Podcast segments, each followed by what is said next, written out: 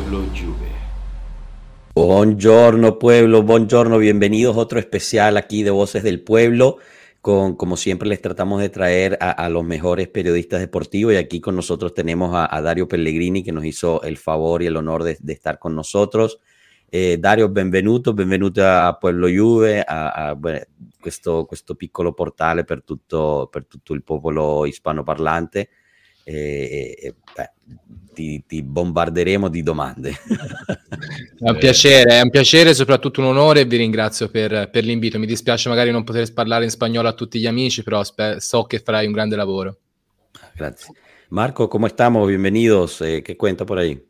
Bien, bien, estamos bien acá, como siempre. Yo sigo aquí en mi posición, en la trinchera. Estamos aquí en contra de todos, como siempre. Entonces, acá no se, no se deja la lucha. Aquí estamos en el medio de la tormenta y hay que aguantar. Buenísimo, buenísimo. Eh, bueno, yo creo que podemos empezar con algunas de las preguntas preparadas mientras invitamos a la gente que está en el chat a que vaya poniendo sus preguntas. Nosotros se las haremos a, a, Dario como siempre. Recuerden, ténganos un poquito de paciencia, se la preguntamos, eh, la repetimos, la pregunta en español en italiano, Dario lo responde y yo hago la traducción y así vamos eh, para, para, cubrir todos los temas que quieran, que quieran saber y que quieran compartir. Así que bueno, invitamos a que vayan poniendo, ya se están empezando a, llenar aquí. Un saludo a Poli eh, y, un saludo especial a, a, Dario por parte de él. Eh, no sé si quieres empezar tú, Marco, con, con la primera pregunta preparada que tienes ahí.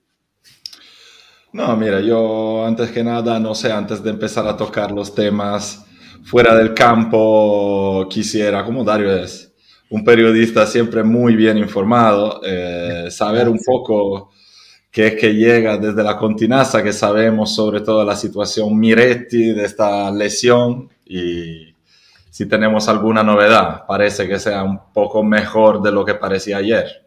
Se, sì, hai capito, quindi se, sì, non, sì, se sì, non sì. capisci qualcosa te lo Va ripetiamo. Eh, ho, sentito, ho, sentito, oggi Romeo, come, che, dopo che ha scritto su Twitter, comunque mi ha detto Romeo Agresti, mi ha detto che non, eh, il ragazzo non ha riportato lesioni, lesioni ossee, è soltanto una forte distorsione, per quello lui ha avuto anche paura, perché comunque no, non so se qualcuno di voi ha, è già passato una distorsione della caviglia, però ci sono vari gradi e Miretti è incappato nel grado più, più elevato e ha provocato molto dolore, c'è stata tanta paura, oggi non poteva nemmeno appoggiare il piede, però nel giro di, di, massimo 25 giorni, 30, dovrebbe tornare perfettamente nei, nei ranghi. Quindi eh, mi sono imparito tanto perché stava giocando anche una buona partita, secondo me. Eh, per la prima volta l'ho visto di nuovo eh, concentrato, di nuovo senza ansie. E mi è dispiaciuto tanto quando è uscito dal campo. Comunque è, è uscito dopo aver preso un rigore, quindi penso che la sua prestazione sia stata del tutto positiva. Perfecto, entonces, bueno, para, resumir, eh, él tuvo oportunidad de hablar con, con Romeo Agresti esta mañana sobre la situación Miretti, el cual le, confirmó que no hay ninguna lesión ósea, o sea, no hay ninguna ruptura de, de, los huesos. Lo que sí es que fue una distorsión y fue del grado más alto. Hay diferentes grados de distorsiones. Eh, Fabio, pues, eh, sufrió la, la, más alta. Lo va a tener fuera entre 25 y 30 días, pero bueno, regresaría ya dentro de los 30 días a plenitud que es una lástima también porque estaba jugando muy bien y, bueno, eh, procuró el, penal que nos da el primer, el primer gol. Eh, yo me, me gustaría agarrar de esa misma respuesta y, preguntarle a Dario también, o sea, Miretti sabemos que es un gran jugador, lee el partido muy bien, eh, se mueve muy bien sin el balón, pero cuando es hora de estar en el área, de tirar, como que se retrae un poco. Eh, ¿A qué, en tu opinione, a che si deve ese, ese, cambio quando entra nell'area? Secondo me Fabio uh, sta vivendo un, stava vivendo un periodo in cui si stava, sai, prime, prime presenze alla Juve, prime, primi eventi, prime interviste, quindi uh, non che si stesse montando la testa, questo no, però sta, secondo me si sta mettendo su se stesso tanta pressione, anche su, sulla ricerca del gol, ci è andato molte volte vicino, ma come hai detto te Joshua, eh, molte volte poi non riusciva a, a, concretizzare. Io penso sinceramente che sia un ragazzo che ha tutte le qualità disponibili e mi raccontano di un ragazzo che ha tutte le qualità tecniche e caratteriali disponibili per far, per far bene la Juventus. Eh, mi piace ricordare le parole di Andrea Agnelli, Uh, in uno dei suoi ultimi interventi da presidente della Juventus in cui ha, ha, rivelato di aver detto a Miretti ma ti rendi conto che stai facendo 15 presenze alla Juve? E io penso lì che Miretti abbia dato una risposta perfetta per, uh, per, la, per, rappresentare la sua storia. Ha detto è quello che ho sempre fatto, quindi per lui è, è la normalità e, e, ci auguriamo comunque possa continuare il, nostro, il suo percorso con noi. Perfecto, entonces eh, nos responde que, que bueno, yo, eh, él, él, piensa que pues eh, el mismo jugador eh, se estaba poniendo demasiada presión encima, especialmente con lo del gol. Le, le, han comentado en cierta forma que estaba eso, ¿no? Que, el mismo jugador el que se estaba poniendo esa presión, pero le, le, comentan desde, desde la continaza que tiene, o sea, todos lo ven que tiene suficiente cualidad táctica y técnica para hacer muy bien en la Juventus y nos recuerda lo que mencionó Agnelli en una de sus, de sus últimas eh, presencias públicas, que le, que le, dijo a Miretti, bueno, te das cuenta que llevas 15 presencias con, con la franela de la Juventus y, y Fabio contesta cuál eh, cual persona súper madura, le dice, bueno, es lo que siempre he hecho, presidente, ¿no? Porque, bueno, ha crecido en la Juventus. Marco, eh, no sé, la próxima. No, bueno, yo estoy de acuerdo, o sea, Miretti es un jugador que, que a pesar de haber tenido un, un periodo de no muy bueno, porque las últimas apariciones en la cancha no fueron de las mejores, eh, estaba muchas veces, digamos, entre los peores del equipo, pero yo siempre he pensado que eso solo le hace bien. O sea, Miretti es un jugador que tiene 19 años, es equivocado a mi manera de ver también compararlo con gente como Fagioli, por ejemplo, porque no parece, pero Fagioli tiene dos años más, un año entero jugado en la eh, Next Gen, en la Under 23, en la Serie C, que es fútbol de verdad, no es el fútbol primavera eh, de eh, gente de la misma edad, pero ahí ya te encuentras a, a, jugadores de verdad. Jugó un año espectacular en la Cremonese que terminó con una promoción a la Serie A, entonces cuando sobre todo un jugador es tan joven, tiene, eh, digamos, le hace falta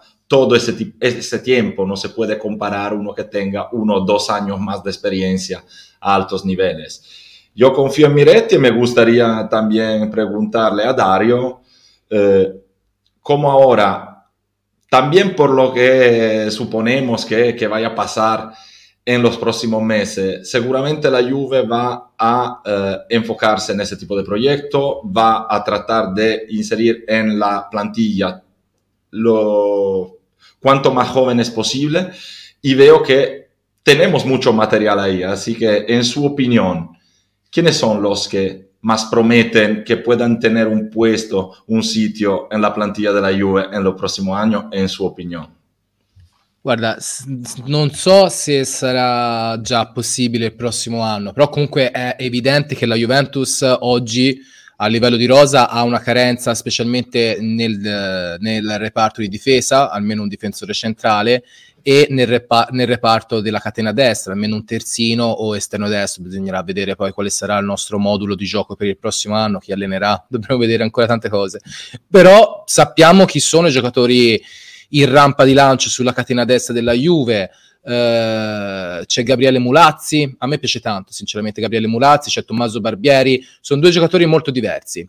Barbieri, pensate voi che uh, venne acquistato dalla Juventus perché in un Novara Juventus uh, amichevole, non, non, di esordio, ma una delle prime amichevoli di Cristiano Ronaldo con la maglia bianconera, fu marcato proprio da Barbieri. E insomma, CR7 rimase molto, molto sorpreso da questa eh, marcatura di questo giovane ragazzo del Novare, la Juventus andò poi direttamente a prelevarlo da, dall'ex casa madre anche di, di Boniperti, perché eh, Boniperti era di, di Novara. Eh, è un giocatore più difensivo, però Barbieri, molto più fisico. Ecco. Mulazzi invece è un giocatore molto più tecnico e per farvi un paragone, cancelo, però naturalmente andiamoci piano, che paragoni non voglio rovinare Uh, non voglio rovinare eh, le aspettative di nessuno. Però, Además, ecco, Cancelo è, è, un nome che quando poi uno lo dice, sai, nel mondo Juve eh, certo. c'è, c'è, fermento, eh, certo. è un argomento da toccare con molta, molto, molto cuidato, si direbbe. Eh, con, con, con, con, molta, molta tranquillità, direi. Ecco. Uh, però ecco, Mulazzi è que- ho fatto questo tipo di paragone perché Murazzi è un giocatore tecnicamente bravissimo, penso che pecchi ancora tanto a livello di concentrazione in campo, tenuta della linea difensiva. In questo Barbieri invece mi raccontano di, e, e comunque a quel che vedo anche un ragazzo che sta attento, concentrato, sembra più pronto al, al, passaggio rispetto a Mulazzi, che comunque continuerà poi anche il suo percorso con l'Under 23. Questi sono i due nomi più grandi, poi certo eh, c'è Kenan Ildis che pochi, pochi, minuti fa ha sbagliato un rigore nella Youth League contro il Genk, quindi eh, dovrà riprendersi magari da questo inciampo di percorso, però è veramente forte. Io penso che diventerà sicuramente uno dei top, uh, dei top 50 al mondo. Dirla così sembra, sembra poco, ma penso che ci farebbe la firma. Esperiamo. Buenísimo. Eh, bueno, entonces eh, Dario empieza resumiéndonos que, que la, la, Juventus, como todos sabemos, está carente en el plantel en, en, la cuestión defensiva, tanto el defensa central como un lateral derecho. Y bueno, en, esas, en esa área a, a él le llama mucho la atención Gabriele Mulazzo, Mulazzi, y, y Tommaso Barbieri. De los dos, eh, nos cuenta un, un, pequeño detrás de cámara. Eh, Barbieri llega a la Juventus porque en un amistoso que hicieron eh, la Juventus con el Novara, fue Barbieri el que estaba marcando a, a Cristiano Ronaldo y CR7 quedó tan impresionado del, del buen trabajo que hizo eh, Tomaso que, que, bueno, al final eh, la Juve se lo trajo. Pero Barbieri es, una, es, un jugador mucho más defensivo en ese aspecto por, por esa banda comparado con Gabriele eh, Mulazzi, que es más ofensivo a la Cancelo, pero con cuidado, no, no vayamos más allá eh, en, en, términos de, de, compararlo mucho con Cancelo, pero es más de ese estilo. Eh, y en términos de concentración, pareciera ser que eh, Barbieri está un poquito más avanzado, más maduro en ese aspecto y quizás sea eh, más fácil el que él suba al primer equipo. Y después no, nos da una nota sobre, sobre Yildiz, que justo, bueno, nos recuerda que, la sub-19 de Montero hoy acaba de perder en penales contra el Ghent de Bélgica en, en la mm, fase de eliminatorias de la UEFA Youth League. Eh, bueno, después de haber quedado por debajo eh, con dos expulsiones, dominó el partido, pero yo creo que si hubiera sido 11 contra 11, probablemente ganaba la Juventus. Pero bueno, eh, no metamos a Cheferin en, en la conversación. Eh, pero, pero es un jugador muy fuerte, el cual él, él piensa que pueda llegar a, a estar hasta a uno de, de, los mejores 50 jugadores del mundo. Así que bueno, tendrá que recuperarse de, de, este bajón que le acaba de pasar, porque fue su penal el que nos elimina, muy parecido a Zule el año pasado, por ejemplo, eh, que, que él falla el penal contra el Benfica y nos deja fuera de la Champions, pero bueno, hemos visto cuánto ha crecido Zule, ¿no? Eh, y bueno, aprovecho un mini paréntesis para invitar a la gente a que ponga sus, sus preguntas eh, para ir llenando también un poquito el espacio con las preguntas, ya que, que esto es un espacio para que ustedes se comuniquen con Dario más que todo. Eh, pero bueno, no, dime, dime. No, yo quería añadir una cosa, hacerle una pregunta un poco más específica, siempre sobre un joven. A mí, como tú mencionaste, Dario, que, que básicamente tenemos que llenar esos huecos que tenemos en las bandas, pero también en los centrales de defensa, porque nos estamos quedando cortos. Bonucci ya no da garantías, eh, Rugani sabemos lo que puede dar, pero él también es un jugador que probablemente está en la vía para dejar a la Juve de alguna forma, si no este año, el año que viene.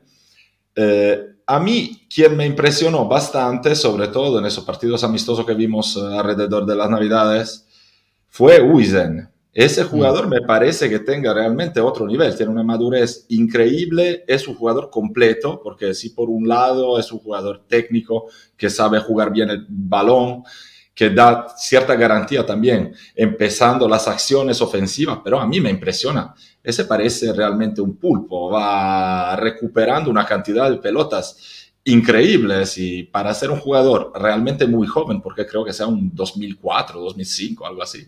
2005. Entonces, che piensas tu? Come lo ves a Uisen? Guarda, io ti faccio due nomi, Uisen e Riccio. Naturalmente sono due, Riccio è più, è più, ha più esperienza, Uisen eh, sta bruciando le tappe, nella sua carriera ha sempre bruciato le tappe. Pensa che lui viene preso a, a 15 anni o 16 anni da, da, dalla Juventus, dal Malaga, a cui era arrivato dodicenne. Eh. Penso che potrebbe piacere a molti dei nostri amici in chat perché mi raccontavate come molti sono immigrati o figli di immigrati. Ecco, Uisen nel suo percorso, percorso calcistico ha sempre fatto insomma la parte del, del giramondo e ora comunque la Juventus sembra aver trovato la sua dimensione e soprattutto eh, la Juventus ci punta tantissimo. Io penso che eh, dobbiamo inevitabilmente eh, assist- assisteremo inevitabilmente di qui a, a, un paio d'anni all'addio di, di Rugani, all'addio di, di Bonucci per, per, scadenza contratto e penso che Riccio, Uisen, più Uisen che Riccio sicuramente saranno due profili candidati molto molto importanti per uh, approcciare alla rosa della Juventus. Non mi sorprenderebbe vedere Usen già,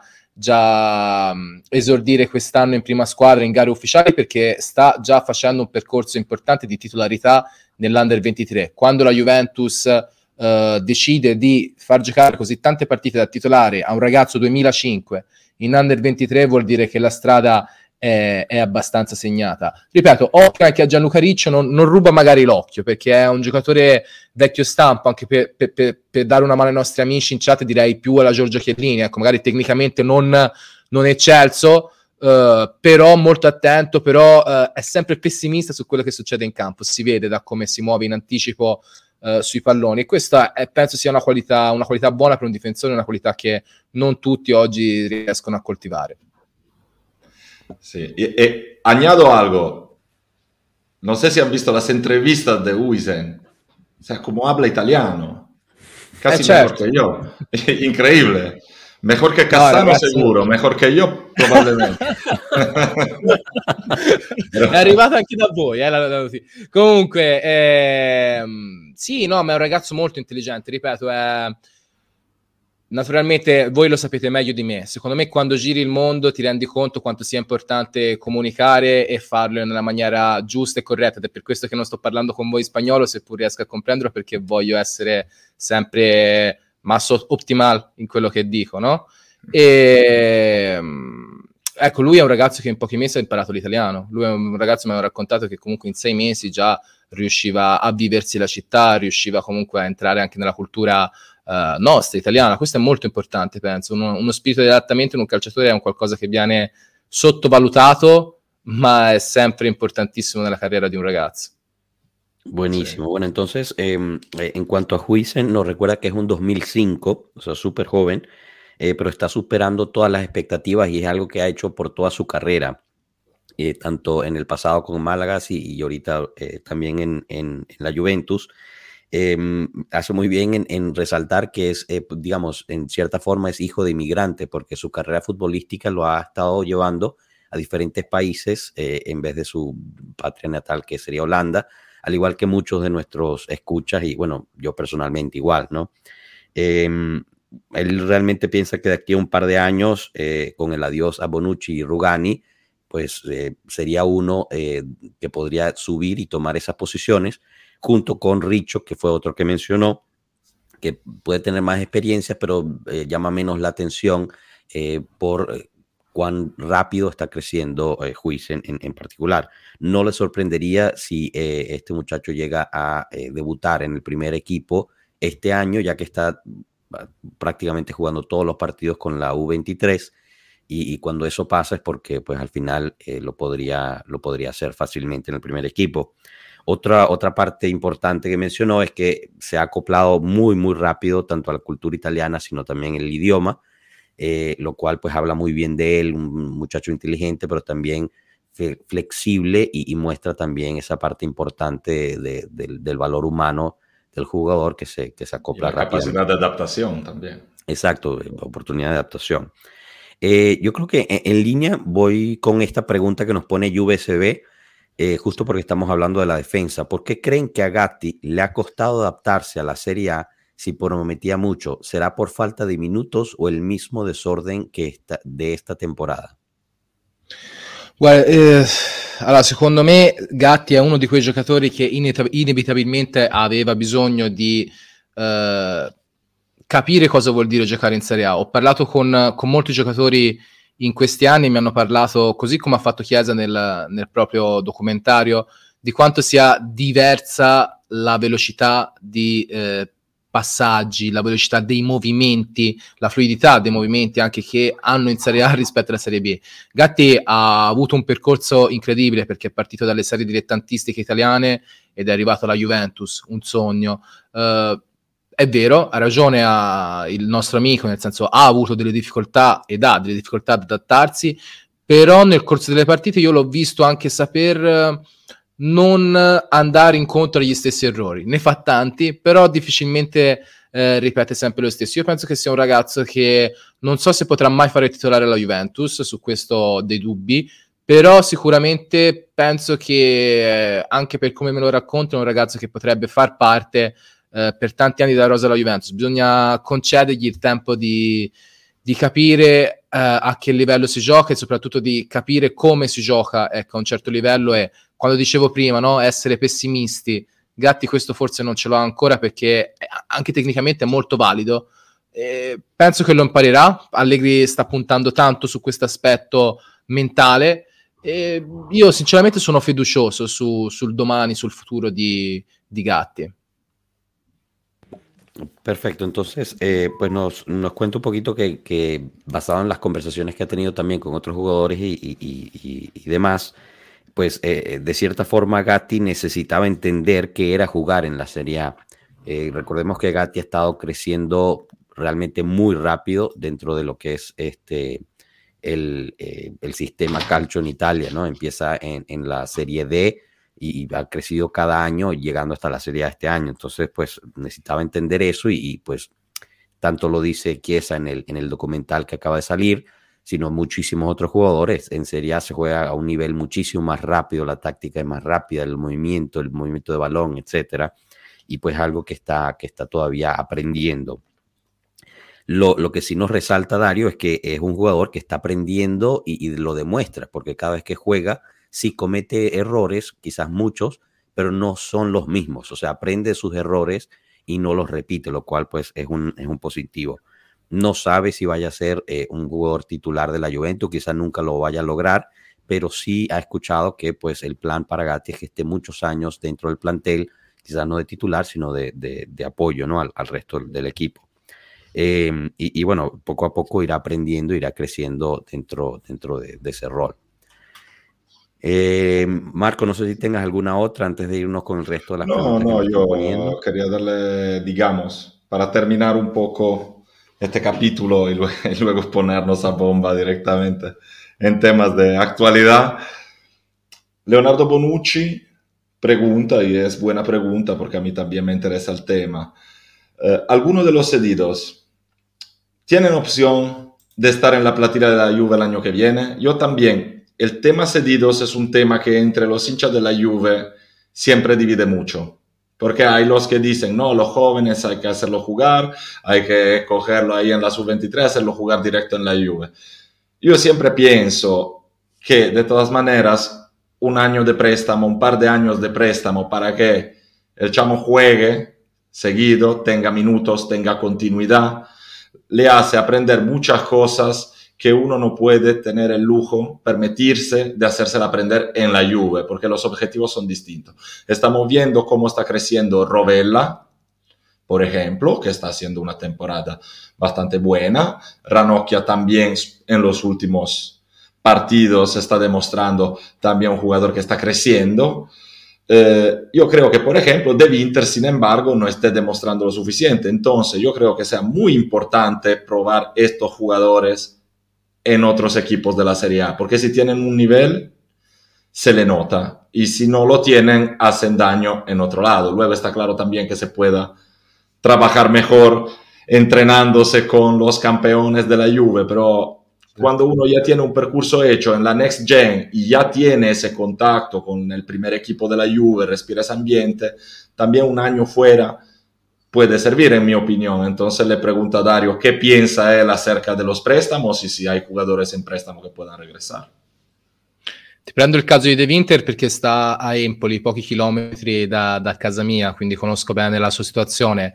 Eh, io posso, uh, con, uh, con, la sua testimonianza, con la testimonianza di quello che lui ha, sta facendo a Empoli, eh, penso si possa riassumere benissimo quello, il tuo concetto, ovvero De Winter ha iniziato a Empoli facendo non il titolare perché giocava Ismaili insieme a Luperto, capitano dell'Empoli, e piano piano è riuscito comunque a, un, prima giocava magari una partita su tre, ora sta giocando sempre titolare. Quello che mi ha colpito è la crescita in personalità di questo ragazzo, perché è un ragazzo che conosce, che sa di avere dei mezzi tecnici anche lui importanti, di conoscere il gioco del calcio, perché comunque viene dall'Ajax, non viene da, da un, un, settore giovanile propriamente eh, di basso livello, ma anzi, forse anche ancora più di alto livello rispetto alla Juve. Uh, e con il passare dei mesi è diventato il leader della retroguardia dell'Empoli, tant'è che oggi è lui che guida la linea difensiva, è, è Luperto che addirittura accetta il fatto che De Winter possa suggerirgli di stare più alto, di coprire. Questo fa veramente tanta impressione perché ti rendi conto quanto gli altri giocatori si fidino di lui. Naturalmente, mh, in ordine generale, io sono d'accordo con te, Marco, a una condizione, ovvero... Uh, sì, ok, giusto mandare presto i giocatori a condizione di trovargli un ambiente favorevole per giocare. Sì, eh, sì. La Juventus in questo ha avuto Fusco che si è occupato per ta- anche lo stesso Cherubini che si è occupato per tanti anni eh, della, mo- della, monitorizzazione dei giovani eh, juventini prima all'estero poi in Italia eh, e negli ultimi anni abbiamo trovato società in grado di eh, farli giocare con profitto. Non è purtroppo non è, non è sempre facile anche perché poi ci sono delle delle contingenze economiche anche riguardo ai prestiti, basta vedere Cambiasso, no? Cambiasso non, non è tornato alla Juventus perché eh, il Bologna ha pagato alla Juventus un prestito oneroso e quindi non era più non era nelle condizioni di dover fare questo sacrificio e la Juventus non era nelle condizioni di o comunque non ha, ha deciso di non dare indietro al, al, al Bologna, scusate, eh, quanto, quanto speso in estate. Perfecto, eh, excelente esta nota que nos dice, bueno, de, Winter eh, juega en el Empoli, que está muy cerca de casa de él, así que lo, sigue muy de cerca y, lo conoce bien. Em, y, él piensa que pues resumen a la perfección el punto que estaba diciendo Marco. Eh, no empezó de titular en, el Empoli, es más, era, era, más banca que otra cosa y poco a poco ha seguido ah, creciendo y ahora juega todos los partidos de titular. Ha mostrado un crecimiento en personalidad y carácter súper importante que quizás no se ve a flor de piel en ciertos, en ciertos partidos eh, si uno no lo sigue eh, partido tras partido y se ha vuelto el líder de la defensa. Perdón, Marco. No dije como yo, que acababa de decir que De Winter no me había convencido, pero me lo había perdido en los últimos partidos y Dario me dice, no, mira que en los últimos partidos se está convirtiendo en el líder de la defensa de Empoli. Entonces, Exacto. Los demás lo siguen a él, ¿no? Eh, confían en él y gente establecida dentro del equipo ya le ha cedido ese liderazgo de la defensa de Winter. Em, y, en general, pues Dario está de acuerdo con Marco con el caveat de que eh, pues los jugadores si se mandan en préstamo tienen que jugar y tienen que jugar en, en equipos que, o sea, que estén compitiendo también por algo, ¿no? Que tratando de, de, añadir un poquito y, resumiendo un poquito, o sea, que sea algo que realmente los ponga el, el esfuerzo de, crecer. Eh, en, en, el pasado, pues Fusco se, se ocupaba de eso en la Juventus. Estos últimos años hemos tenido mejor planeación en términos de eh, a dónde van los jugadores prestados, tanto nacionalmente como internacionalmente, y para eh, también garantizar que encuentren minutos en el campo. Eh, y también pues son cosas delicadas a veces o muy complicadas porque estamos empezando a ver cómo empiezan a subir los valores de estos jugadores al punto, el ejemplo perfecto de Cambiaso, en el cual Boloña paga un préstamo oneroso a la Juventus y la Juventus lo quiere traer ahorita en, invierno, pero pues eh, el Boloña dijo, no, yo ya había pagado ese préstamo oneroso, yo me lo quiero quedar, lo quiero usar, y cada vez está viendo más la titularidad eh, de Cambiazo. Antes de pasar a las otras preguntas eh, del chat, tengo una pregunta que, bueno, escuché hace un par de días a, a Moji, estaba hablando en uno de los espacios en Twitter y mencionó algo que me llamó la atención y solo quería confirmarlo con, Dario si es que había escuchado esto, porque no sé, realmente no lo había escuchado por otros lados, que Allegri tiene un contrato eh, de dos años más dos años, pero depende si califica o no a la Champions League, esa extensión de dos años. Yo pensé que eso ya se había comprobado, que no, que no era así, que el contrato era de cuatro años, pero lo dijo hace un par de días y hemos visto preguntas que nos han mandado. Quería solo confirmar eso, si tú sabías algo al respecto.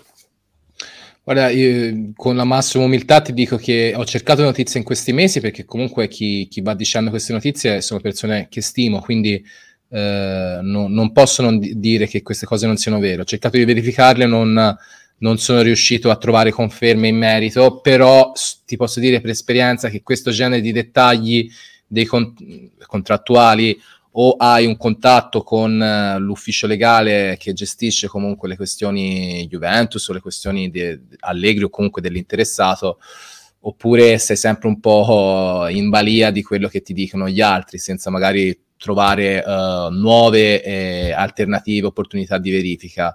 Uh, io penso però che al di là di, di quello che, che, prevede il contratto di Massimiliano Allegri, intorno a fine stagione ci sarà un, un briefing, magari conoscendo già anche i nomi dei nuovi dirigenti della Juventus che penso che andrà a inserire di qui a, a sei mesi, di qui all'estate, e, e potremo avere un'idea, um, un'idea più precisa riguardo a, a, tutta la situazione. Oggi, come penso si, si comprenda dall'estero, eh, Marco lo sa bene che è a Torino e purtroppo si vive alla giornata. Eh, dobbiamo giorno per giorno, partita per partita, eh, cercare di capire cosa, come muoversi in campo, ed è, che è la cosa più importante, ma la cosa ancora più importante è capire come difendere la Juventus fuori dal campo per avere un, un processo equo, per avere eh, la stessa parità eh, di tutte le altre componenti, di tutte le altre società, insomma, di tutta... Eh, sai, è un discorso complicato questo perché veniamo sempre un po' discriminati qui in Italia. C'è, uh, ci sono colleghi anche che secondo me uh, accrescono l'odio culturale, è un fatto culturale, l'odio culturale verso la Juventus perché ha, ha una storia particolare. Secondo me, noi giornalisti, anche schierati, perché io naturalmente sono un tifoso juventino anche, però uh, con professionalità dovremmo sempre cercare di garantire ad ognuno di noi e, un, e ad ogni imputato uh, accortezza, giustizia ed equità. Eh, poi, se abbiamo sbagliato, è giusto pagare, ma è giusto che magari essere a giudicare siano persone che abbiano un livello di professionalità top, non un livello di professionalità espresso uh, nei video usciti in questi giorni. Non so se avete avuto modo di, di vederli. Perfecto, eh, y bueno, aquí nos abre un, un fascículo bien interesante. Eh, lo que nos responde es que a, él también ha estado buscando verificar estas noticias eh, con sus contactos, pero no, no, ha logrado llegar a una respuesta eh, firme o, concreta para compartirla. Em, en su experiencia, él siente que en este tipo de cosas o tienes un contacto interno que sepa sobre el contrato o dentro del mismo eh, plantel de finanzas de la Juventus, o lo que se está haciendo es repitiendo alguna noticia o algún rumor y, bueno, eh, más que todo, pues podría ser eh, más especulación que otra cosa. Independientemente, al final de la temporada, la nueva gerencia pues hará un resumen de lo que se, de lo que se hizo y tendremos una mejor idea de, cuál va a ser su plan, ya que pues estarán en el cargo por seis meses. En Turín, en este momento, como, como también lo hemos hablado muchísimo aquí en el show, eh, pues está viviendo eh, de día a día, ¿no? ¿no? No solamente dentro del campo, ni fuera del campo, ver lo que sale cada día, ver cómo defender a la Juventus, eh, cómo preparar la defensa para defender a la Juventus y, pues ese ahorita es el enfoque. Eh, eh, en cuanto a, digamos, a, a, la cultura que se ha generado alrededor de, de, la Juventus en Italia, pues nos habla también de que pues mismos colegas de él, periodistas eh, deportivos, pues también han, han, sido culpables de hacer crecer ese odio, ya es una cuestión cultural en Italia, lamentablemente, pero como periodista, pues él, él invita y, y, él trata también de ser eh, lo más eh, objetivo y, y, correcto posible, ¿no? Y yo aquí, que era una pregunta que, chistoso, porque Marco le, le, mandó un mensaje en la mañana, me gustaría preguntarle esto a Dario y justo me das la asistencia perfecta. Eh, ¿Cómo, ¿Cómo es el entrar al periodismo italiano en Italia, mm. crecer en él como lo estás haciendo tú, y, y también poder hacerlo de forma eh, imparcial, eh, en cierta forma, de forma correcta, porque la presión interna es muy fuerte, ¿no? Para ser eh, extremadamente de, de, un extremo en contra de un equipo o no. En cambio, bueno, en lo personal yo creo que tú eres una, uno de los periodistas eh, correctos, tratas de ser eh, objetivo, Gracias. etcétera. Entonces, me gustaría saber ese feeling interno tuyo dentro de lo que es el ámbito periodístico eh, deporte, de, de, deportes en Italia, ya que a muchos de nuestros escuchas, pues también tratamos de, de, conversarles de cuáles periodistas son más fiables que otros eh, justo por esto, ¿no? Porque no se dejan llevar por la ola de, de la situazione. Allora, eh, secondo me Uh, in ogni lavoro, così quindi anche nel giornalismo, uh, naturalmente sul tutto incide la, la personalità di ogni persona, le, la cultura, come siamo cresciuti e, e quello e, e la, magari anche uh, l'idea de, di, che abbiamo del, del, giornalismo. Io sono sette anni ormai che cerco di fare questo mestiere e ancora ne devo passare altri, penso, per arrivare al livello a cui ambisco, poi magari non succederà mai, però comunque io fino, fino a che avrò passione ci cercherò di farle. Guarda, ho avuto anch'io tante, tante evoluzioni nel corso della mia carriera perché uh, all'inizio viene inculcato il fatto che io ho iniziato nel 2015, appena finita la maturità, uh, le scuole superiori. tu scrivi in Toscana, quindi sì, sì, sì, è un ambientino. Eh, però ho iniziato a Milano da Sport Italia, ho fatto, mi avevano preso all'epoca per uno stage come commentatore dopo il workshop, eh, poi eh, ero molto piccolo, avevo 18-19 anni, quindi sono, sono tornato a casa, ho lavorato anche per testate totalmente lontane dal mio pensiero. Ho lavorato addirittura per testate in cui parlavamo di Inter, per testate di cui parlavamo di, di Fiorentina, di Empoli.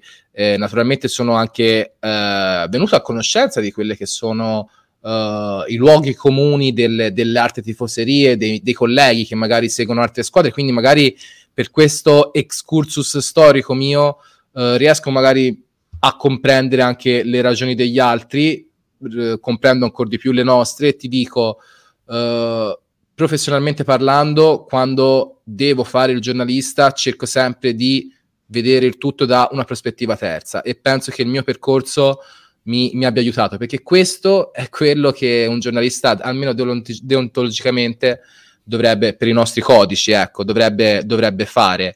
Uh, non viene molto rispettato, ci sono, ci sono personaggi magari che, che, hanno capito che parlare di Juventus attaccandola magari eh, riescono, in questo modo riescono a, a, ad attrarre, ad avere un engagement maggiore sui propri profili, riescono ad avere opportunità di lavoro magari eh, dove ambiscono uh, di... Sul fatto quotidiano. Eh, magari giornali, televisioni a cui ambiscono, ma sì, secondo sì. me è è lecito, nel senso, io, io non, non, nascondo che hm, eh, parlo di Juve, lo faccio per passione, lo faccio perché sono un tifoso, però cerco di farlo in maniera giornalistica e mi piacerebbe un domani eh, poter parlare di Juventus in Juventus o comunque con canali giornalistici che, che ne fanno comunque riferimento. Uh, certo è che mh, hm, io non conosco tante strategie, vi dico la verità. Io cerco di essere me stesso, cerco di farlo con, con semplicità e cerco di seguire quelli che sono i codici deontologici del, del lavoro e spero piaccia e poi non commento raramente commento i colleghi che, che parlano che straparlano a volte. E bisognerebbe rient- diciamo che se il giornalismo italiano è un po' in crisi non so come viene visto all'estero eh, è dovuto sì un po' alla crisi dell'editoria ma sicuramente anche a una generazione passata eh, perché la mia penso che abbia anche dei validi colleghi tra, eh, dall'altra parte della barricata, eh, una generazione passata che magari ha esagerato i toni, non facendo bene alla nostra cultura.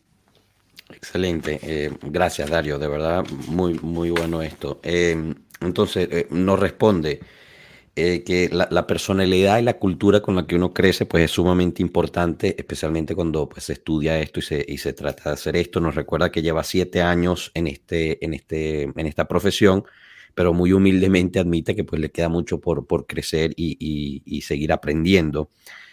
nos cuenta que al principio empezó eh, trabajando en Milano, así que cubría mucho los temas de otros equipos, tanto el Inter, Milan, también pues eh, en Toscana pues llegó a, cubrir eh, la Fiorentina, el Empoli, etcétera, lo cual le permitió entender también las razones de los demás y aún más importante entender las razones de la Juventus, ¿no? Eh, en ese aspecto. Entonces le ha permitido construir una visión de un tercero, que es lo que él piensa que un periodista serio debería ser, tratar de ser objetivo de, una visión de un tercero y, tratar de, sacar esa parcialidad de la conversación no siempre se, se, logra, hay muchos que han entendido, eh, y esto es algo que Marco nos ha hablado muchísimo también, que eh, atacar a la Juventus de cierta forma te permite crecer en tu carrera o popularidad mucho más rápido.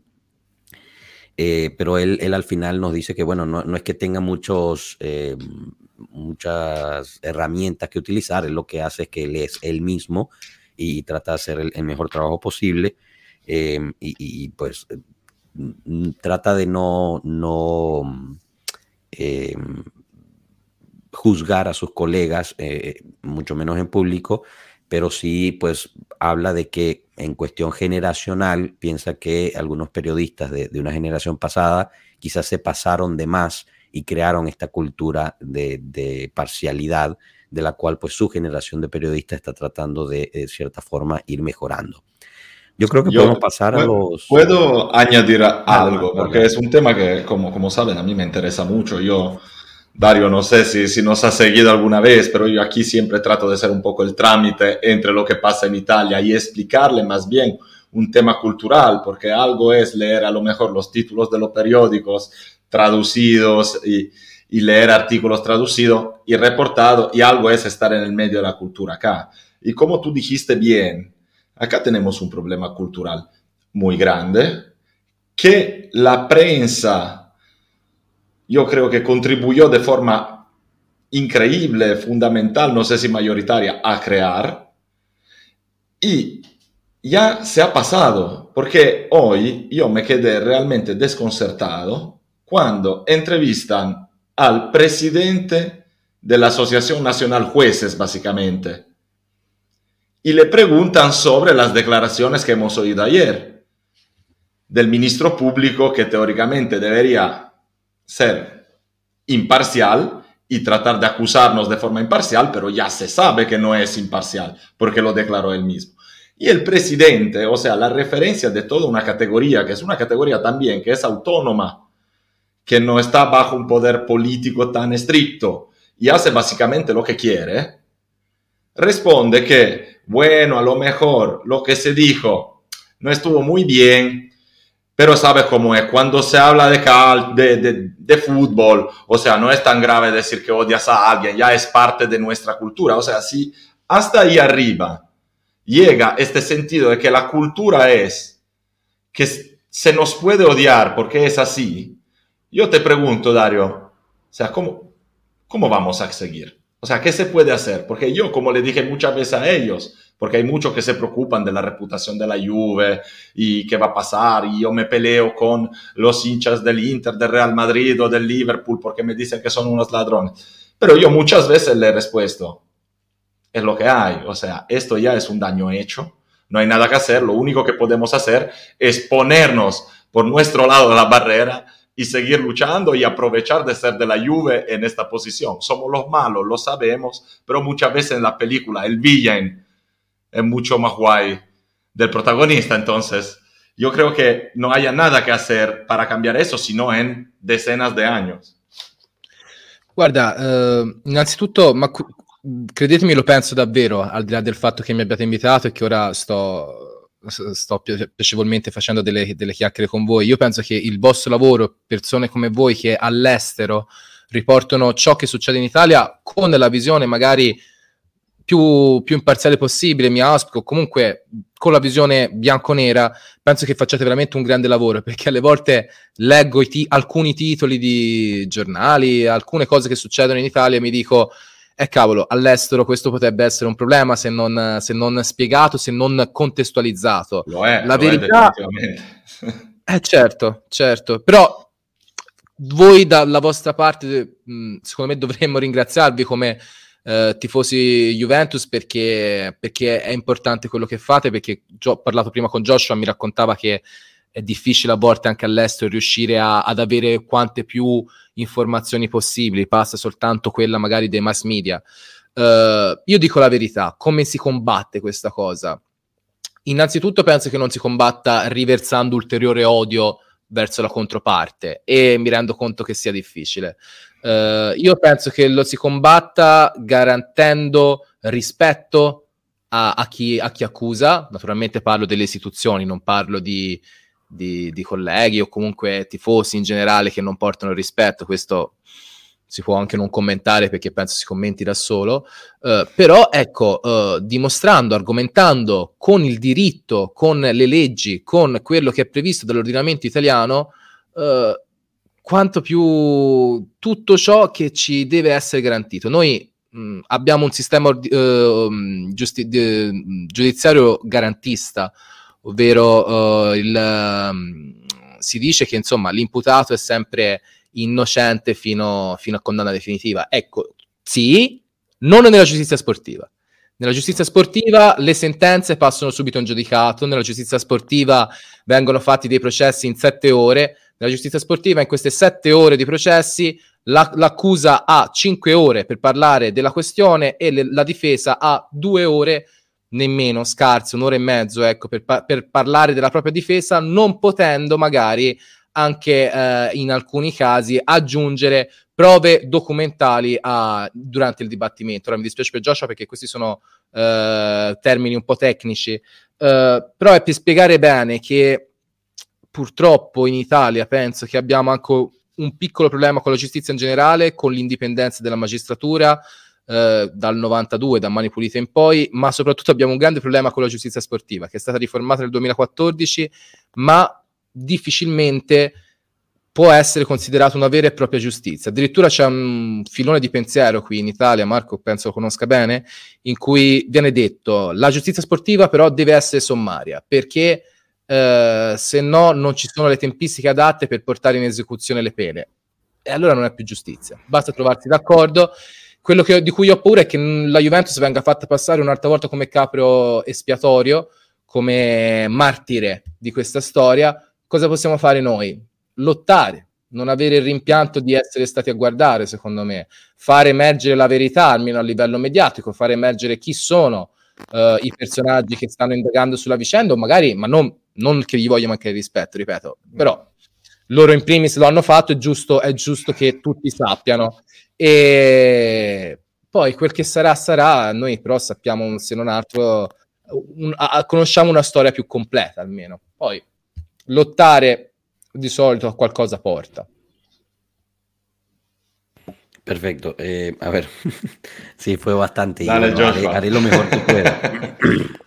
Scusami, Entonces, è lungo. Eh, no, no, no, tutto bene. Eh, digamos, el, el trabajo eh, de, de, un periodista eh, deportivo en Italia es, es este, reportar lo que pasa eh, en el momento pero, pero toma un, un, minuto también para agradecernos a nosotros y la verdad es que pues eh, me, me, me, me, sorprende, ¿no? Porque no me lo esperaba, de verdad, muy, muy amable. agradecemos nosotros eso. Exacto. nosotros tratamos de hacer lo mejor que podamos, pero no somos periodistas, no es nuestro trabajo. No, ma ha fatto un lavoro prezioso. Eh, y bueno, nos dice que el, que el trabajo que hacemos de llevar las noticias italianas hacia el exterior es sumamente importante eh, porque pues como, como bien ustedes saben, no siempre se pueden encontrar fácilmente y, y nos agradece como fanático de Juventus eh, que hagamos esto y la verdad pues nosotros le agradecemos su agradecimiento, no, no, nos, nos toma eh, desprevenidos con, con este halago. Eh, pero, pero bueno, em, él, realmente piensa que no se combate el odio generando odio hacia el contrario, que en este aspecto estoy de acuerdo con él, sino que eh, se combate con respeto, con respeto a las instituciones, demostrando en ellas con la ley escrita eh, las razones y, buscando el bien de ese aspecto. Eh, el sistema jurídico en Italia es un sistema garantizado, que, que lo hemos hablado muchísimo, que uno es inocente hasta que se prueba culpable, pero en la justicia deportiva no es así. La justicia deportiva es prácticamente culpable desde un principio eh, y lo demuestra este último, eh, esta última apelación que se hizo, en el cual la acusación tuvo cinco horas para demostrar su caso, mientras que la defensa solo tuvo dos para defenderse sin poder eh, mostrar evidencias tampoco. Hay un gran problema en, la, justicia deportiva que fue reformada en el 2014, pero a, acorde a, con esa reforma, se dijo que la justicia deportiva debe ser sumaria, o sea, eh, deja de ser eh, eh, justicia, porque tiene que ser eh, completada dentro de un, de un, término de tiempo específico y pues deja de ser una justicia eh, hábil. Nos invita, bueno, a pelear de cierta forma, pero de, de, forma correcta, de forma respetuosa y no al final quedarse arrepentidos de no haber hecho nada. Eh, y yo creo que esto siempre es importante y, y buscando siempre la verdad. Eh, conscientes de que se nos está acabando el tiempo, tenemos varias preguntas que me gustaría preguntarle a Dario en estos últimos 10 minutitos que nos han puesto en el, en el chat. Empezamos con Mr. Hugo, eh, que pues dice, hola pueblo, gracias por el invitado de lujo. Me gustaría eh, ahondar en la persecución a la Juve como club, que es lo que estamos hablando. ¿Es posible que haya otra sanción y que o que rectifiquen la que ya se aplicó? Eh, tu opinione sobre eso, Dario, please. Uh, chiedo per, per, capire se ho compreso bene, la uh, rectififen sarebbe uh, una rettifica della, un, della diciamo una modifica di, di quello che, ah, okay, okay, è stato okay. detto. Allora... Immagino che più che altro parlando di giustizia sportiva, cioè ci siano possibilità che il ricorso al eh, collegio di garanzia del CONI venga effettivamente accettato e, e ci tolgano questa, questa, sanzione o comunque la rimandino alla Corte d'Appello federale? Tre opzioni, esatto, come stavi dicendo. Uh, accoglimento del ricorso Juventus, quindi uh, totale cancellazione de, de, della penalizzazione, totale conferma della precedente sentenza, oppure rinvio, ed è la cosa che sinceramente a me fa più paura, eh, rinvio di nuovo alla Corte di Appello del, della FIGC, che è la sede giuridica eh, che eh, ci ha penalizzato per 15 punti su una richiesta di 9, eh, cosa che non succede, eh, succede veramente raramente nell'ordinamento ti, ti italiano. Quello... Un secondo, certo. giusto per chiederti un, uh, un certo. chiarimento su questa terza opzione. Cioè, una volta che si viene rimbalzati e si torna alla Corte d'Appello federale, da quello che ho capito io, però, non c'è una. cioè, non si va a ricelebrare un processo. No. No, no, e poi... Quindi c'è la possibilità poi... che succeda che riscrivono la sentenza cambiando quattro parole la rimandano... Puoi por- ah. presentare della documentazione nuova, poi diciamo che essenzialmente la partita si giocherà su un vizio di forma alla, al collegio del CONI. E, ehm, dico la verità, io non, cioè, vedendo quelle che sono state le motivazioni, conoscendo un minimo uh, come vengono pubblicate le, le, le, motivazioni, perché qui a Pisa, dove io abito, abbiamo avuto a che fare con la giustizia sportiva a causa della società qualche anno fa e siamo stati anche penalizzati. E accanto alla, nelle motivazioni della sentenza uh, a uh, la quantizza- quantificazione dei punti dati al Pisa all'epoca c'era comunque anche eh, spiegato il criterio con il quale era stato usato questo metodo di penalizzazione. Questa volta non è successo, questa volta è stato spiegato in tre righe, senza tabellario. Diciamo, eh, è una sentenza che potrebbe fare giurisprudenza per qualcuno, per altri magari una sentenza che fa, fa paura perché denota un po' di ingiustizia. Io penso che non sia soltanto una questione eh, giuridica, io penso che questa sia una questione anche politica. Ci sono tanti interessi che la Juventus ha toccato in questi anni, sono tante le guerre che Andrea Agnelli ha cercato di portare avanti, forse sono tante anche le guerre che ha portato avanti in solitaria. E c'è questo vecchio adagio, questo vecchio leggenda in Italia, per cui se non hai amici nel palazzo è sempre difficile fare la guerra da soli eh, anche se ti chiami Juventus. Però dico la verità, non, non ho tanto paura di questa sentenza io, eh, perché penso ci siano alcune, non tante, però alcune possibilità di poterla ribaltare anche nei vizi di forma. Uh, naturalmente non è un pensiero mio, è un pensiero che sento da, da, da, da persone che agiscono nell'ambito del diritto sportivo. Eh, ho paura per la manovra stipendi, che è l'altro filone d'inchiesta che verrà eh, dibattuto ormai a fine campionato perché il procuratore federale della FIGC Chinè ha chiesto una proroga per quanto riguarda poi il dibattimento e vedremo se a fine mese saremo deferiti e quindi se andremo effettivamente a processo. Perché ho paura di quella? Perché lì è un altro campo, lì trattiamo di finanza applicata al pallone in un momento, al calcio, scusate, in un momento come il Covid, dove tutte le società hanno cercato di, eh, insomma, eh, introdursi verso anche altri ambiti finanziari.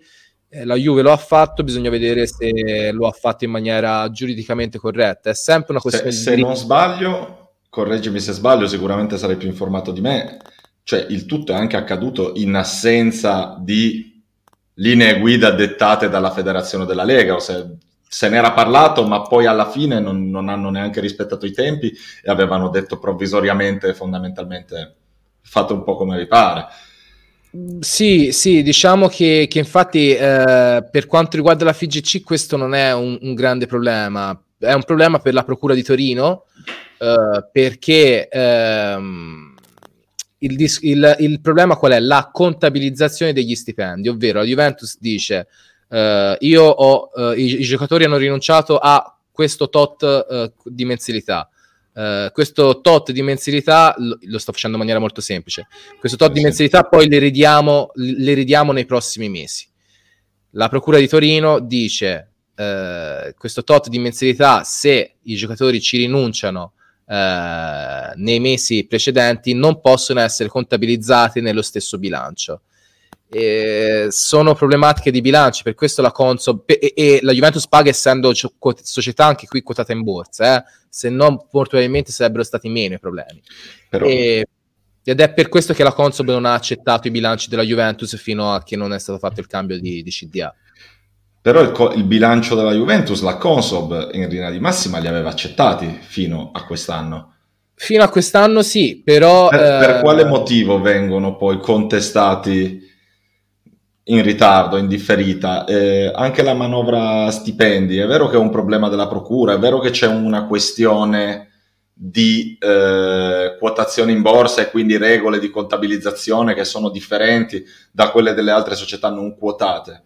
Però io resto dell'idea che questa cosa non dovrebbe toccarci nell'ambito sportivo, cioè tutta questa cosa nell'ambito Beh. sportivo dovrebbe ridursi al fatto che sei in grado o no di iscriverti al campionato. Quindi diciamo voglio dire, che... viene difficile che, che, dovrebbe essere provato il fatto che queste, questa manovra stipendi in più le plusvalenze abbiano inciso talmente tanto sul bilancio della Juventus da non permettere alla Juventus stessa di iscriversi al campionato. Ora, il fatto qual è? Che la Juventus in questi ultimi anni è stata l'unica società in Italia, eh, insieme penso a, alla Roma, però per una eh, quantità monetaria molto inferiore, a immettere soldi freschi nel mercato tramite aumenti di capitale e non tramite soltanto a plusvalenze o contabilizzazioni particolari. O vendite eh, di logo, quindi, emessi. Io, io, capisco quello che dici Marco, nel senso anche a me eh, fa... preoccupa questa cosa perché insomma anch'io non, non, non riesco a comprenderne essenzialmente magari eh, tutta la, la, concezione giuridica. Però si creerebbe un precedente comunque sia importante e brutto, cioè eh, ci sarebbe una federazione che ti dice no, non stiamo giocando tutti con le stesse regole. Le tue regole sono speciali per motivi che sono extra campo, extra, diciamo, ordinamento sportivo e allora a quel punto ritorna un problema di regole a livello federale, ritorna un problema di giustizia sportiva, perché poi in quel modo la federazione stessa ammetterebbe che non siamo tutti sullo stesso livello e quindi a quali sono i presupposti di una competizione in cui alcuni devono seguire certe regole ma altri no? Guarda, io, io non vorrei essere nei panni Gravina, perché praticamente lui si trova nella condizione in cui, eh, si parla del presidente della FIGC, eh, la corte, una delle proprie corti, eh, sta praticamente eh, condannando a, eh, forse anche comunque alla serie cadetta, non lo sappiamo, comunque a, a un down eh, anche sportivo, una delle migliori società a livello sportivo e a livello di introiti. La, dal 2020 il calcio italiano è passato da essere la quarta azienda del paese a essere la settima, quindi c'è già un problema di base. Se levi anche la passione dei tifosi della Juventus perché magari viene penalizzata, perché magari non c'è un processo equo, ecco, io non penso la FIGC faccia piacere tutto questo. D'altro canto, Gravina deve anche difend- difendere quelli che sono i suoi, i suoi giudici, quelli che è la sua uh, il suo apparato giuridico. Quindi per me... La curva B. per me sarà, sarà molto curioso vedere quello che succederà perché il rischio è che si possa creare veramente una spaccatura culturale e istituzionale eh, di qui a, a, pochi mesi ed è per questo che dico che non è soltanto una guerra giuridica ma è una guerra una guerra, la guerra è brutto, è un termine brutto è, è un, un, però è, eh, diciamo che è, è, è, una questione prettamente anche politica, secondo me. E, guarda, vi do una notizia. Il, il 27 febbraio si riunirà lo Juventus Club Parlamento. Ora mi dispiace per Joshua che sta scrivendo da, da, da, da tanti minuti. Eh, però ah, in, nello Juventus Club Parlamento fanno parte molti politici, anche di fazioni per l'appunto politiche diverse, eh, in cui discutono comunque eh, del, delle varie questioni della Juventus. Non si riuniscono quasi mai, il 27 si riuniranno anche per deliberare riguardo a eventuali riflessioni da portare al Parlamento. In questo nel Juventus Club fanno parte Giorgetti, che è il ministro per l'economia, Cro, uh, Crosetto, che è il ministro per la difesa, quindi comunque ci sono personaggi di spicco importanti e, e si sta muovendo qualcosa anche a livello politico. Vedremo quindi nelle prossime due o tre settimane quel che succederà. Ok, eh, bueno, se olvidaron. Auguri, Joshua. sí, nos olvidamos. El resumen de Joshua, después del resumen de Adri, el resumen de Joshua. A ver, eh, lo, lo, de, so, hay tres posibilidades con esta apelación al CONI. La cancelación de la penalidad, eh, confirmar la penalidad o regresar el, el proceso a la FICH. Eh, que este es el que más le causa miedo a Dario, porque en, sí no habría un nuevo juicio regresándoselo a la FIC, sino sería una reescritura de, las, de la metodología, por ejemplo, ¿no? Eh, realmente en esto se está jugando en, eh, sobre las formas de la sentencia, no necesariamente en la sentencia en sí, que es lo que está apelando la Juventus. Entonces, en este aspecto, la metodología que, que, publicó la Fitch, pues realmente no tenía mucho sentido o no estaba muy bien explicada. Nos da un ejemplo del PISA cuando fue penalizado, eh, ya que él vive ahí, pues lo, lo, siguió muy de cerca, estaba mucho mejor explicado y específicamente anotado el por qué la cantidad de puntos que se le dieron al PISA eh, y la metodología detrás de esos puntos. Eh, además, nos incluye que esto, más que cualquier cosa deportiva, es una cuestión política. Eh, ¿Por qué? Porque la Juve y Agnelli eh, pues llegaron a tocar ciertas cosas importantes en, en, Italia, tratando de mejorar el sistema bajo su propia visión o lo que sea, pero generaron eh, conflictos o guerras, entre comillas, importantes dentro del, del, sistema político deportivo italiano, que por ahora, pues ahorita están empezando a, a, pagar un poquito eso. Él piensa que sí se puede regresar los 15 puntos, esa es su opinión personal, pero teme más eh, lo que son eh, la, sanción sobre el proceso de salarios, eh, que es una cuestión que, toca eh, la finanza aplicada hacia el balón. El problema aquí es un problema contable, ya lo hemos hablado en los directos, así que los invitamos a que vean esos episodios, así yo puedo pasar un poquito más adelante con el resumen, pero es una cuestión de salarios. ¿Cuándo fue la Juventus que reporta el salario que dice que va a pagar y cuándo no? Y eso es lo que ha generado un poquito ahí el, el, problema. Debería ser probado, o sea, idealmente debería ser comprobado que las maniobras de las plusvalías más las maniobras de los salarios, eh, pues le permitieron a la Juventus de inscribirse al campeonato y por eso se tendría una penalidad de, de puntos, ¿no? Una penalidad deportiva. Eh, pero bueno, obviamente habría, habría que ver si realmente logran hacer eso lo cual pues es un poco extraño decir porque la Juve, además del club, de, un solo club que fue la Roma, pero por montos muchos menores, fue el único club que durante este tiempo inyectó dinero fresco, o sea, inyectó dinero como recapitalización, eh, no por medios de eh, plusvalías o, diferentes otros métodos que otros equipos utilizaron. Eh, él pues nos comenta que no le gustaría estar en la, posición, en la posición de Gravina, que es el presidente de la Fitch, porque de una parte tiene a una corte que está penalizando a quizás el equipo más correcto, mejor gerenciado en, en Italia, y, y, por el otro lado, pues tiene que también defender a su aparato jurídico, ¿no? Entonces está eh, pues metido entre, entre estas dos, entre la espada y la pared, lo cual le lleva a decir que esto podría llevar a una ruptura del sistema, una, una, una ruptura estructural que por ende es que nos decía que es una cuestión política. Esto es mucho más pesado de lo que nos podemos imaginar. Nos da una noticia que el 27 de febrero el Juventus Club eh, Parlamento, que es un club, eh, digamos, donde muchos representantes se, se unen, eh, incluye varios políticos, de los cuales está Giorgetti, que es el ministro de Economía, está también el ministro de la Defensa, pero no agarré su nombre, disculpen. Crosetto. Crosetto. Crosetto. Sí. Crosetto. Perfecto, gracias. Eh, en lo bueno, se van a reunir también para entender un poco de cuál, cuál va a ser los siguientes pasos y entender la, la situación que estamos. Así que, eh, bueno, eso, eso es una noticia fresca que nos da Dario y, y, veremos ahorita el 27 de febrero qué pasa.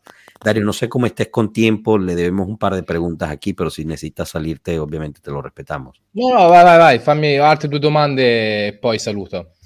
Perfecto, do, dos preguntas más. Muchísimas gracias, Dario.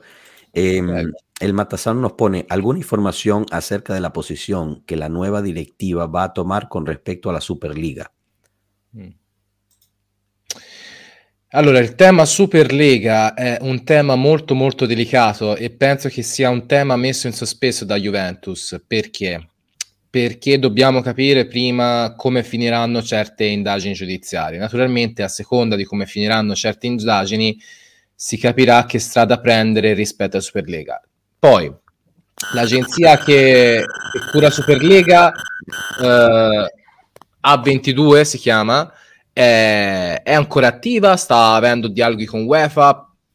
Andrea Agnelli si dice, si vocifera tra voci di addetti ai lavori che potrebbe poi rientrare direttamente nel mondo calcistico, a, entrando magari alla guida o come sostegno proprio di A22, la, la, l'agenzia che curerà gli interessi della Super League.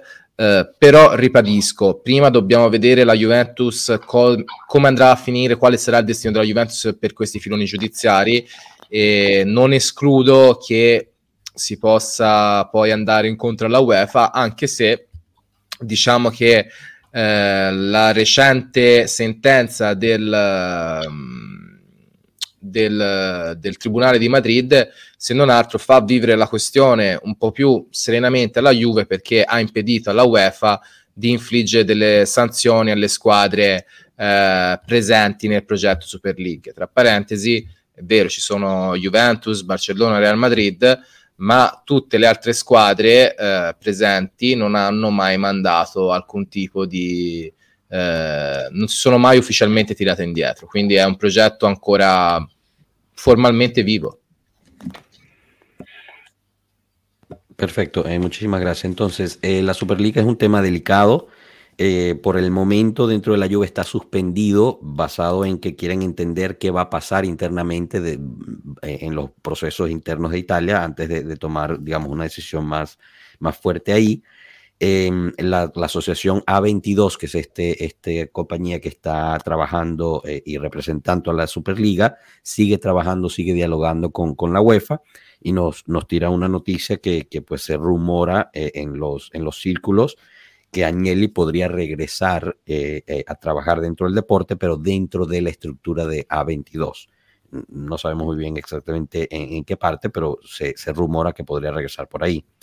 Eh, la sentencia que, que, que, pasa la Corte de Madrid, pues le da un poquito de respiro a la Juventus, eh, ya que pues ahorita se puede enfocar más en, en la situación eh, nacional sin tener que preocuparse de que si la UEFA lo va a sancionar o no y nos recuerda que el resto de los equipos nombrados nunca mandaron un, una, digamos, un anuncio oficial que se salen de la Superliga. Entonces, oficialmente, todos esos equipos siguen siendo parte della Superliga.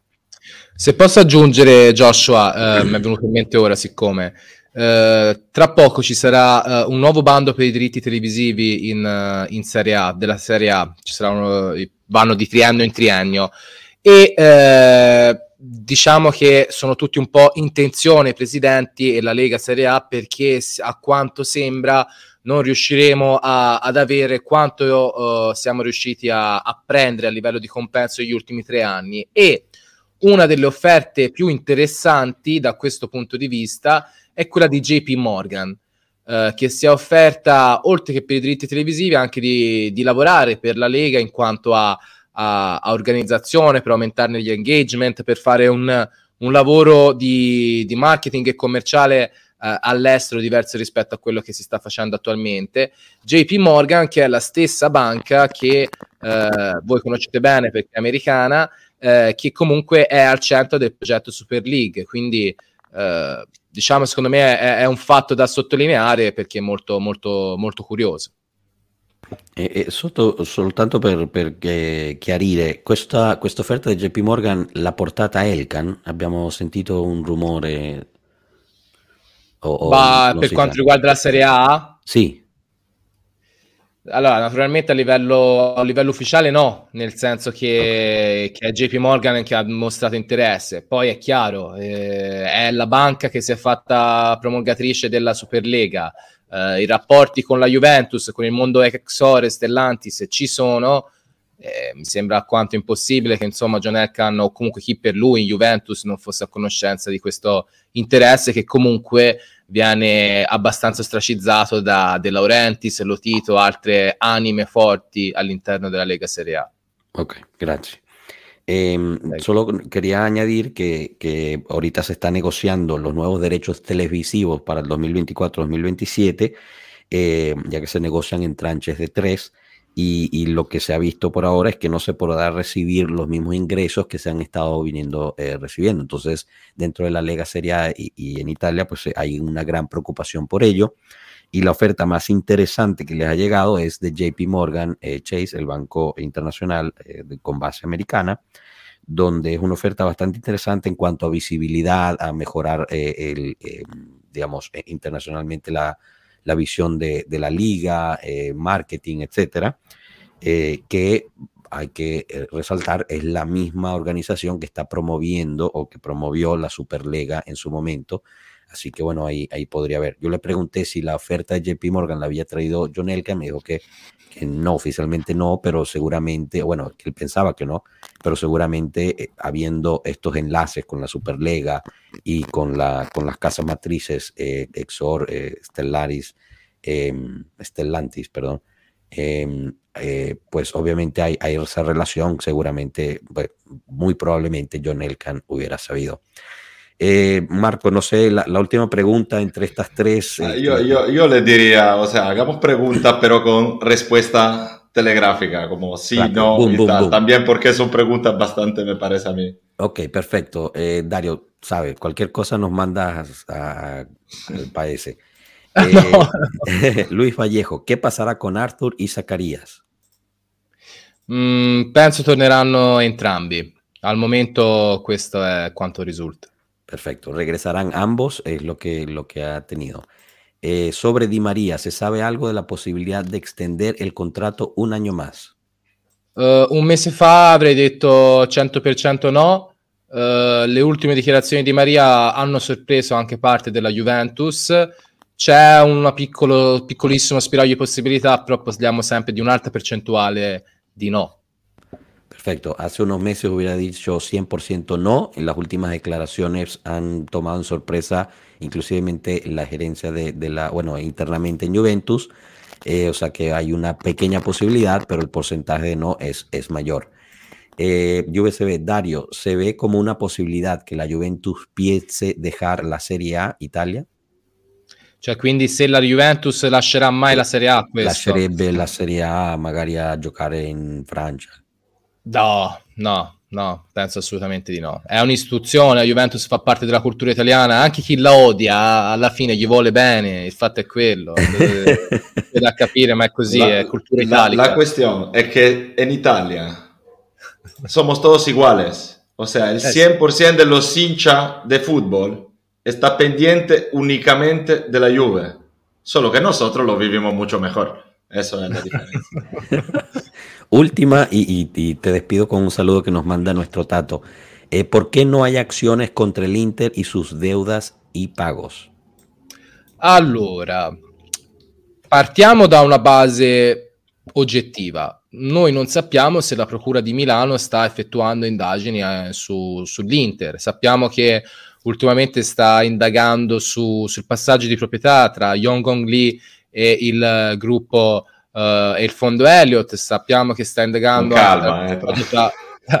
eh, però come dovrebbe essere, capito? Il fatto è, secondo me è che la calma eh, dovrebbe essere un, mo- un, modo giusto per... No, io dico eh, con calma, è giusto indagare con calma e avere le idee chiare, magari non è giusto indagare e iniziare le indagini sei o sette anni dopo fino a che eh, un sì. socio non ti tiri per la giacchetta e ti obblighi a farlo, perché la porcata Infatti che è, successo, è stata fatta con la vendita questo. del Milan è poteva essere... Ce la siamo immaginata tutti un pochettino già a suo tempo, quando vedevamo arrivare i soldi dalle Cayman. Eh, eh, diciamo, tu stai andando tro- veramente no, diritto. Vabbè, io, io non, ave- non, essendo giornalista, non avendo sì, sai, certo, una deontologia certo. da rispettare, vado dritto. Poi tu certo, dovrai essere il certo. diplomatico. No, no, Marco, ti fai bene a fare così. Io naturalmente era soltanto per dire che devo sì, essere sì. un secondino più eh, pacato. Però comunque noi non sappiamo oggi se c'è qualcuno che sta indagando sull'Inter, perché quando non si parla di Juve, comunque fortunatamente, perché dovrebbe, al uso del condizionale, essere così, Uh, a livello mediatico se ne sa poco, la Procura di Milano fa passare poco di quello che fa uh, ai, propri, ai giornalisti delle varie eh, testate. Uh, ad oggi quello che riesco a dire è che magari l'Inter non è stata toccata da queste questioni perché non è società quotata in borsa. Fa strano, penso faccia strano all'estero eh, sentire questa cosa, però se sei società quotata a borsa in Italia sei soggetta ha più controlli e diciamo eh, la Procura di Torino ha, si è aggrappata a questo per far partire le proprie indagini e, e la Procura sportiva poi ha, di rimando si è basata su quelle che sono state eh, le documentazioni della Procura di Torino. Perfetto. Ultima eh, traduzione, Joshua. Sí, no, no, perfecto, rapidísimo.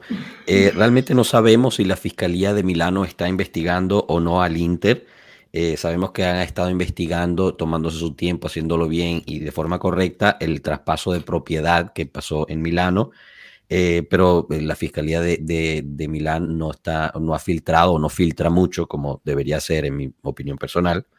Eh, pero bueno, ser y punto, sin ¿eh? tu opinión personal, o sea, sí, legalmente exacto. debería ser, no exacto, tu bajo la ley debería ser así. Eh, quizás el por qué, y quizás suene extraño, es que a la Juve, pues, eh, por ser un club eh, que vende en, bolsa de valores, pues tiene ciertos estándares de, de, revisión mucho más altos que los otros clubes y el Inter no es un, club eh, público. Entonces, por, por, ahí podría ser. Bueno, yo me, me, uno aquí a este mensaje que te pone Sergio Serafín Tato, nuestro, nuestro colega Dario, tantísime grazie per essere con noi. Oggi Grazie. sei top top, eh, davvero sei top top top, o sea, muy muy amabile de verdad. Sì, sì, sì. E, e ah, io spero, spero la prossima volta, se, se mi rivorrete, eh, di, di, aver Ma completato il corso di spagnolo per avere la... Uh, perché lo comprendo, però non, non riesco a parlarlo in pubblico però ho intenzione di fare un corso, quindi spero di aver raggiunto i miglioramenti necessari per poter parlare con voi in lingua ispanica. Questa è una promessa che posso fare. Eccellente, no? Noi ti aspettiamo a braccia aperte se parli spagnolo ancora meglio, ma non per un problema nostro, ma per essere oh. ancora più vicino e comprensibile a chi ci guarda senza dover... Certo sperare che Joshua traduca bene, non dica altre, altre no, cose. Devo, devo ringraziare Joshua perché è stato veramente perfetto e ci tengo a ringraziare anche eh, tutta la chat perché ho un po' visto, siete stati veramente carini nei miei confronti e, e, e spero veramente di vederci molto molto presto. Seguro que sí, aquí las puertas quedan abiertas, esta es tu casa, como decimos mucho en, en Latinoamérica. Claro. Así que gracias, mil, mil gracias, Dario. Eh, lo último que mencionó es que, bueno, esperar eh, que cuando regrese, si es que lo queremos eh, de regreso, que por supuesto lo vamos a querer, va a ser un curso de español para poder comunicarse un poco en español y, y, también responder sus preguntas en español. Eh, pero bueno, nada, aquí siempre bienvenido y, y, de nuevo muchísimas gracias Dario por el trabajo que haces, por cómo lo haces y por tu amabilidad de haber venido aquí con nosotros. Y que, y que lo sigan en redes sociales, porque realmente yo les digo, yo lo hablé con Joshua cuando contactamos a Dario, lo contactamos realmente porque igual no es todavía un nombre, digamos, muy famoso acá en Italia, pero yo lo sigo mucho en los canales donde participa, en Juventus, en el, eh, donde Raffaello, eh, con Frank Bianconero, digamos, y, y, realmente es un periodista de calidad, es un periodista que hace bien su trabajo, que eh, no sube los tonos más de lo debido, que trata de explicar las cosas. Nosotros amamos este tipo de periodismo. Nosotros hemos tenido acá muchas veces también a Franco Leonetti, que es otro bastante uh, sobre ese estilo. Y entonces uh, que lo sigan, que sigan a Dario, porque seguramente en pocos años será referencia de ese mundo. Gracias. Se lo deseamos y, y lo pensamos realmente. Gracias, abrazo fuerte amigos. Chao Dario, mil gracias de verdad. Chao. Chao, chao. Y bueno, el, el resto que nos queda decir eh, nosotros es muchísimas gracias por haber estado aquí. Eh, ya nos pasamos de Lorita, pero bueno, ustedes saben con... con bueno, pero lo disfrutamos, eh, o sea... Yo la verdad es que sí. Y, y bueno, la otra cosa es, denle el me gusta, eh, compartan esto, suscríbanse, porque esto nos permite eh, siempre pues traerles más eh, eh, diferentes periodistas de diferentes rangos, etcétera, y seguir pudiendo invitar a gente como Dario, como Frank, que mencionó Marco. Bueno, hemos tenido realmente a, casi a todos los tops por aquí. Un besito a Cano. y... Grande Dario. que le pone, guapo eres, Marco. Gracias, gracias, lo sé. No, bueno, eh, sí, estamos eh, por todos lados, sea, que nos sigan, que se pongan ahí un minutico y nos den el me gusta en YouTube, en Twitch, en uh, Instagram, que don, ahí no, no crecemos. Pueblo, ¿qué estamos haciendo? Estamos haciendo muy, muy bien en Twitter, pero allá no crecemos. Eh, no estamos. En Telegram también. O sea, denle un poco de satisfacción al Capi, que al final es el que lo lleva todos esos canales ahí. Yo lo que necesito es una nueva garganta, no sé qué voy a hacer. Ayúdenos, ya, estamos, como les dije el otro día, ya le hemos eh, jodido la vida al Capi, así que por lo menos que, que, sienta que lo está haciendo por algo. No, no, es un placer, es un placer de verdad. Y bueno, la verdad es que pues, nos llena de orgullo las palabras que nos compartió eh, Dario hoy. Eh, y, muchos de ustedes ya nos lo han dicho, lo cual pues es aún más, más caluroso haberlo recibido de ustedes. Como siempre lo decimos, esto es una plataforma, se llama Pueblo Juve porque es su plataforma. Nosotros solo somos, eh, digamos, una conducción que lleva eh, las noticias e información y un poquito de diversión también esperamos hacia, hacia el pueblo hispano de la Juventus. Bueno, yo creo que podemos cerrar aquí. Marco, muchísimas gracias por toda tu ayuda. Gracias eh, a ti, gracias a todos los que estuvieron ahí en el chat ayudándonos a, hacerle preguntas a Dario. Esperemos que les haya gustado y pronto, bueno, tenemos buenos planes para las próximas semanas, igual alguna sorpresita también del Capi que, que lo verán ya hacerse más famoso. Y... Esta sorpresa para mí también, no sé. ¿eh? Ah, no, no, bueno, sorpresa. Ya lo pusiste también en Twitter que que tuviste una invitación oficial a, participar a Juventus, así que puede ser que... Vamos a ver, vamos a ver si se da y representamos un poquito al pueblo hispano ahí también. Pero bueno, lo dejamos hasta aquí. Muchísimas gracias a todos los que, los que participaron. Mil gracias de nuevo a Dario, excelente. Eh, Marco, nos vemos el viernes quizás y, bueno, si no, pues los invitamos a todos que nos vengan a, ver al directo del viernes, eh, el cual pues sería eh, justo antes del partido contra la Fiorentina. Eh, la pasen bonito, bonita tarde, bonita noche a todos y bueno, Forza Juve como siempre. Hasta luego, pueblo. Gracias. Y ni un pase atrás nunca.